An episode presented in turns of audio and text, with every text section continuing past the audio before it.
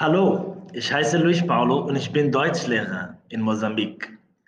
Nachdem ich den Fachtext Was Schulen von Starbucks lernen können gelesen habe, habe ich über die aktuelle Lernsituation nachgedacht in Corona-Zeiten und habe bemerkt, dass die Idee, dass mit Online-Lernen das Lernen automatisch einfacher ist, nicht immer stimmt.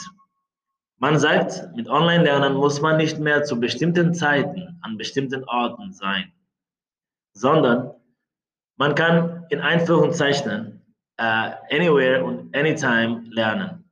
Das heißt in Theorie, dass man mehr Freiheit hat und dass es wahrscheinlich leichter wird. Aber die Wahrheit ist, und ich zitiere, es gibt keinen Ort, der anywhere heißt und alle anderen Orte sind schon besetzt. Wenn man zum Beispiel zu Hause lernt, gibt es in der Praxis viele Ablenkungen, wie andere Leute, Geräusche oder einfach andere Aktivitäten, die bevorzugt werden.